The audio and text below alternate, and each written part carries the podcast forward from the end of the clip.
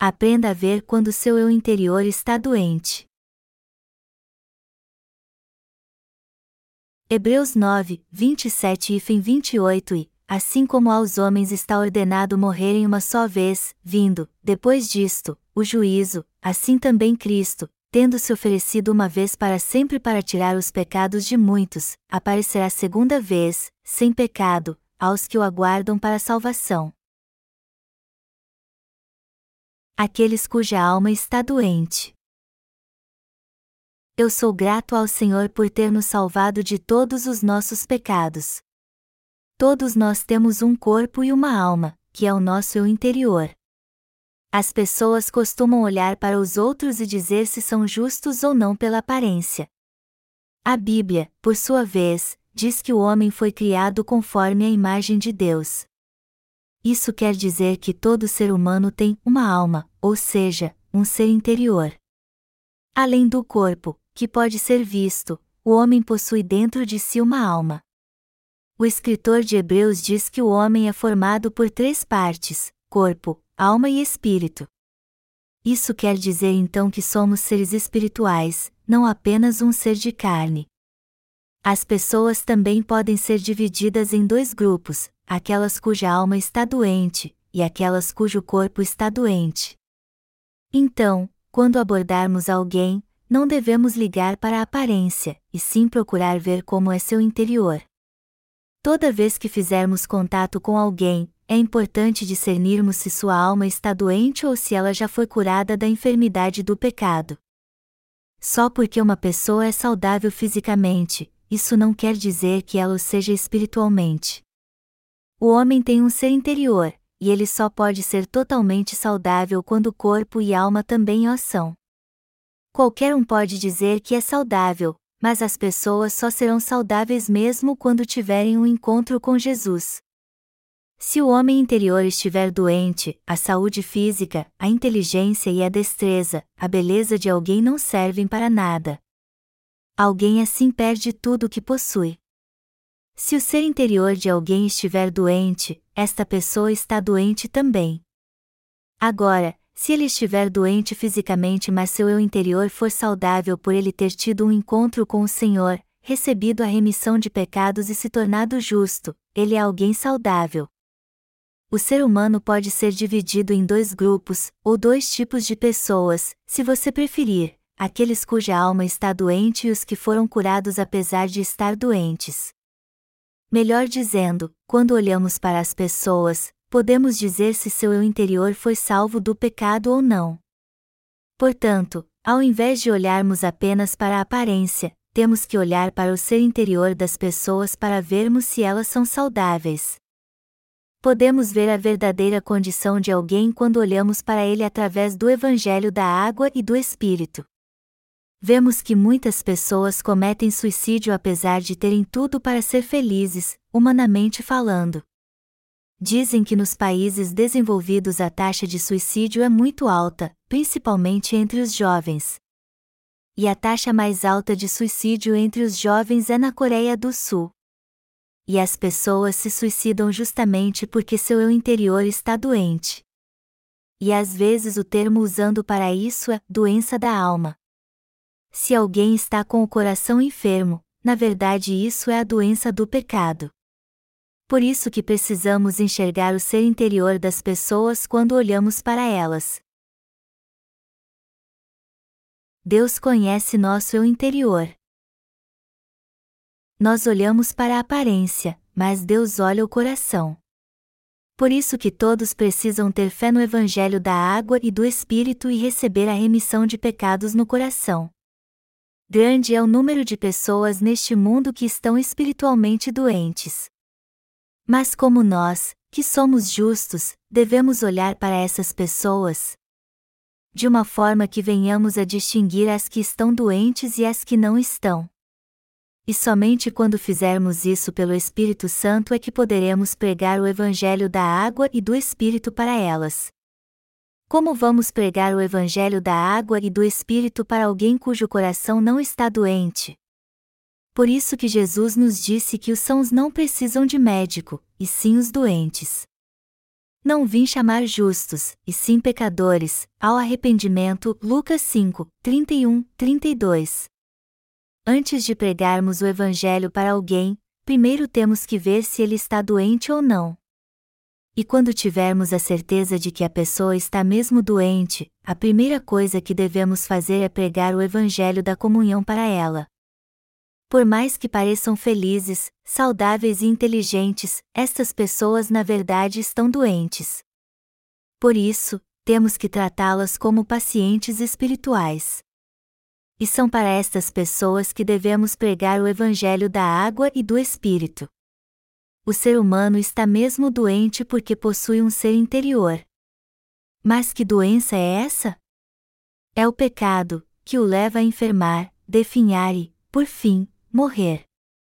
E como o ser interior está mesmo doente, temos que pregar a verdade do Evangelho da água e do Espírito para todo mundo.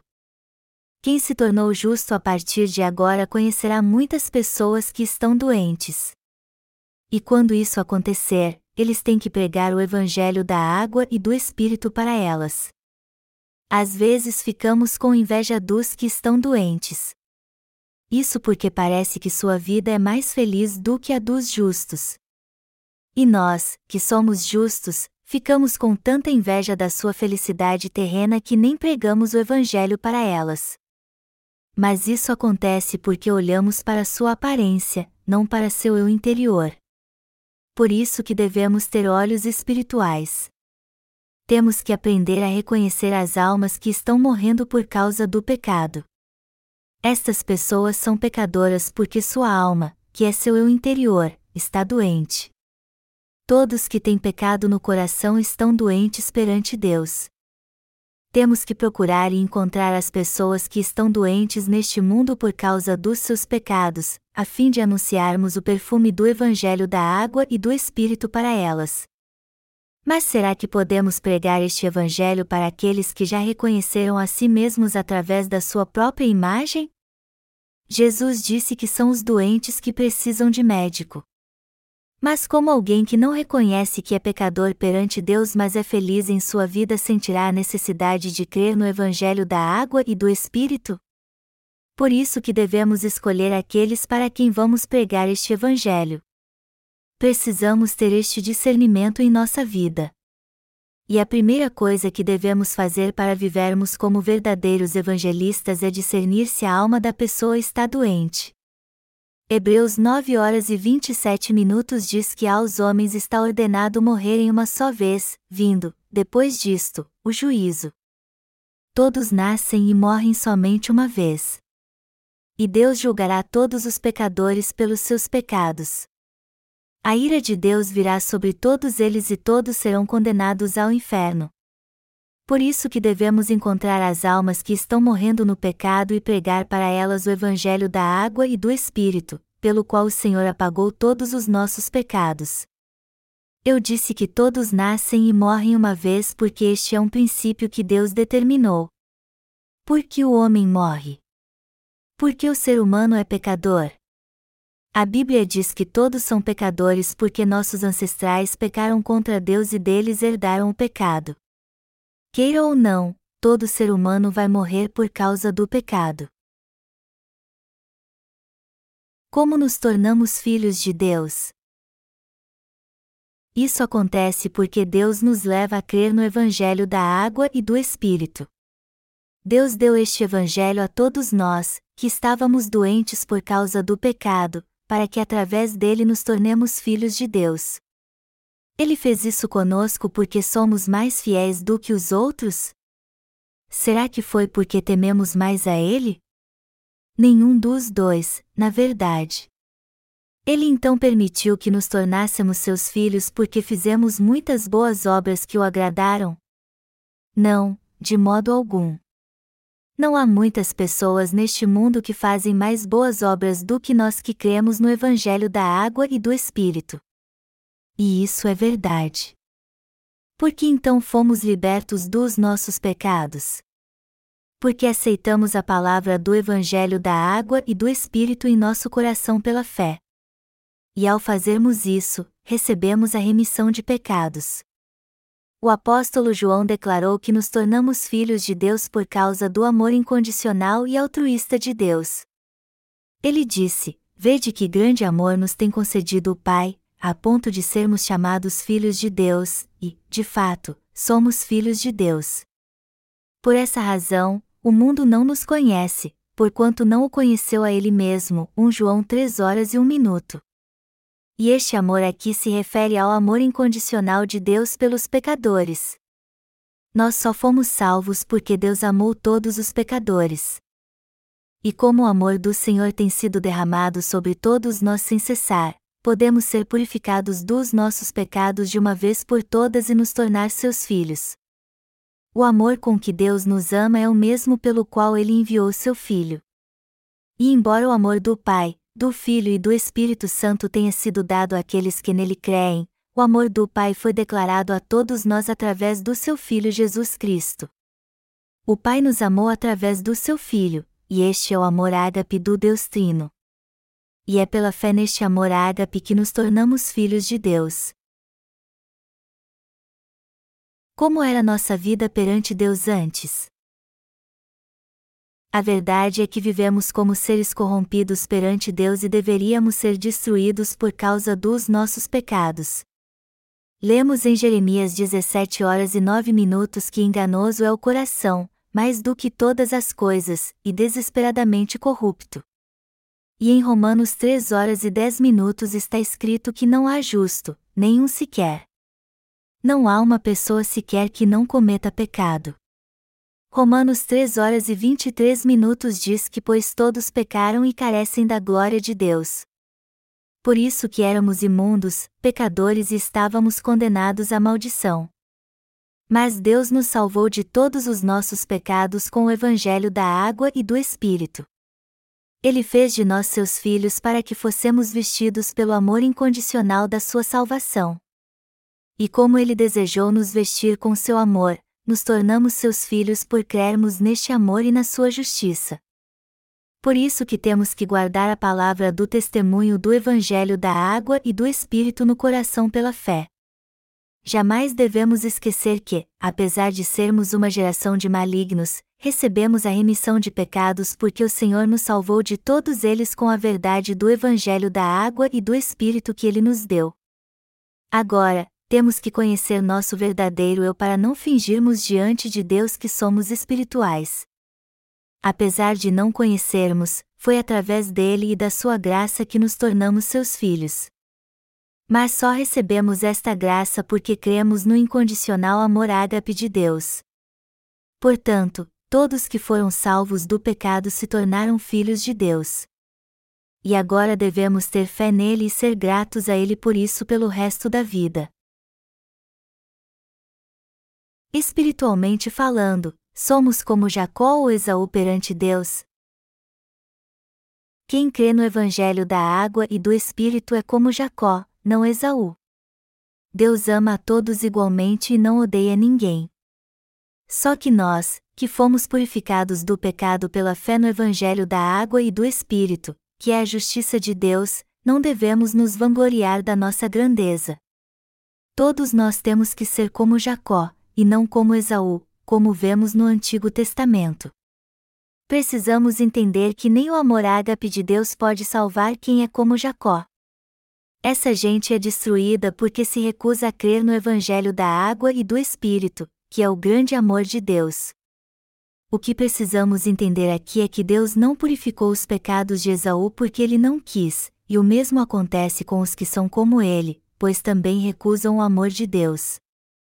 O Senhor nos vestiu com o amor da remissão de pecados e remiu todos eles, até daqueles que são como Esaú. Mas no fim estes serão condenados pelos seus pecados por não crerem no amor de Deus de todo o coração. É difícil para quem é como Esaú e Caim aceitar o amor de Deus por causa da sua própria virtude. Eles têm justiça própria, seu próprio senso de julgamento e um coração que só confia em suas boas obras por isso que eles não creem no Evangelho da água e do Espírito, que é o amor de Deus e o Evangelho que purifica os pecados do seu coração, e continuam sendo pecadores. Foi isso que o apóstolo João disse aos santos sobre o que ele acreditava ser o amor de Deus. Por essa razão, o mundo não nos conhece, porquanto não o conheceu a ele mesmo. 1 João 3 horas e 1 minuto. João se tornou filho de Deus, foi vestido com o amor do Pai e foi salvo de todos os seus pecados. Isso significa que todos nós devemos conhecer o amor da salvação de Deus e crer nele. Mas como as pessoas deste mundo não conhecem o grande amor do Pai através de Jesus Cristo, elas chegam ao ponto de perseguir os que creem neste amor. As pessoas deste mundo levam sua vida cotidiana sem saber que Deus as livrou de todos os pecados do mundo pelo poder do Evangelho da Água e do Espírito e através de Jesus Cristo. Elas não entendem como nós, que cremos neste Evangelho que estamos pregando, somos diferentes delas, e muito menos como ele é importante. Por isso que não creem nele. Esta é a razão pela qual as pessoas deste mundo não entendem que nós, que cremos no Evangelho da Água e do Espírito, somos muito diferentes delas. E são estas pessoas que cometerão o pecado de nos perseguir no futuro. Melhor dizendo, elas não reconhecerão quem foi vestido com o amor de Deus porque não sabem quem é Jesus Cristo. Para nós, Jesus Cristo é o Filho de Deus, o Criador, o Senhor em que cremos, o Salvador que nos livrou de todos os pecados do mundo e da destruição. As pessoas deste mundo não reconhecem os que creem no Evangelho da água e do Espírito e são filhos de Deus. Por isso que nos perseguem e se tornam inimigos de Jesus Cristo. Se olharmos para este mundo agora pela perspectiva do Evangelho da água e do Espírito, veremos que grande é o número de inimigos de Jesus Cristo. E o Senhor também vive nos lembrando que são estes anticristos que estão sempre tentando nos enganar. Não podemos perder a fé na palavra do Evangelho da água e do Espírito e nos tornar inimigos de Jesus Cristo. O que torna alguém inimigo do Senhor? Isso não acontece porque suas obras são incompletas perante Deus, mas porque eles dizem ter fé mas sem saber quem de fato é Jesus Cristo. Outro motivo é que eles não reconhecem que o Senhor os livrou de todos os pecados do mundo com o Evangelho da água e do Espírito. Por mais que alguém creia neste Evangelho, ele será inimigo de Deus se não fizer isso de coração. Jesus Cristo é o Filho de Deus. Ele é o nosso Deus e Salvador. Muitos são inimigos de Deus porque não creem nesta verdade. Mas eu fico feliz porque somos gratos ao Senhor e cremos no Evangelho da água e do Espírito, pelo qual ele apagou todos os nossos pecados.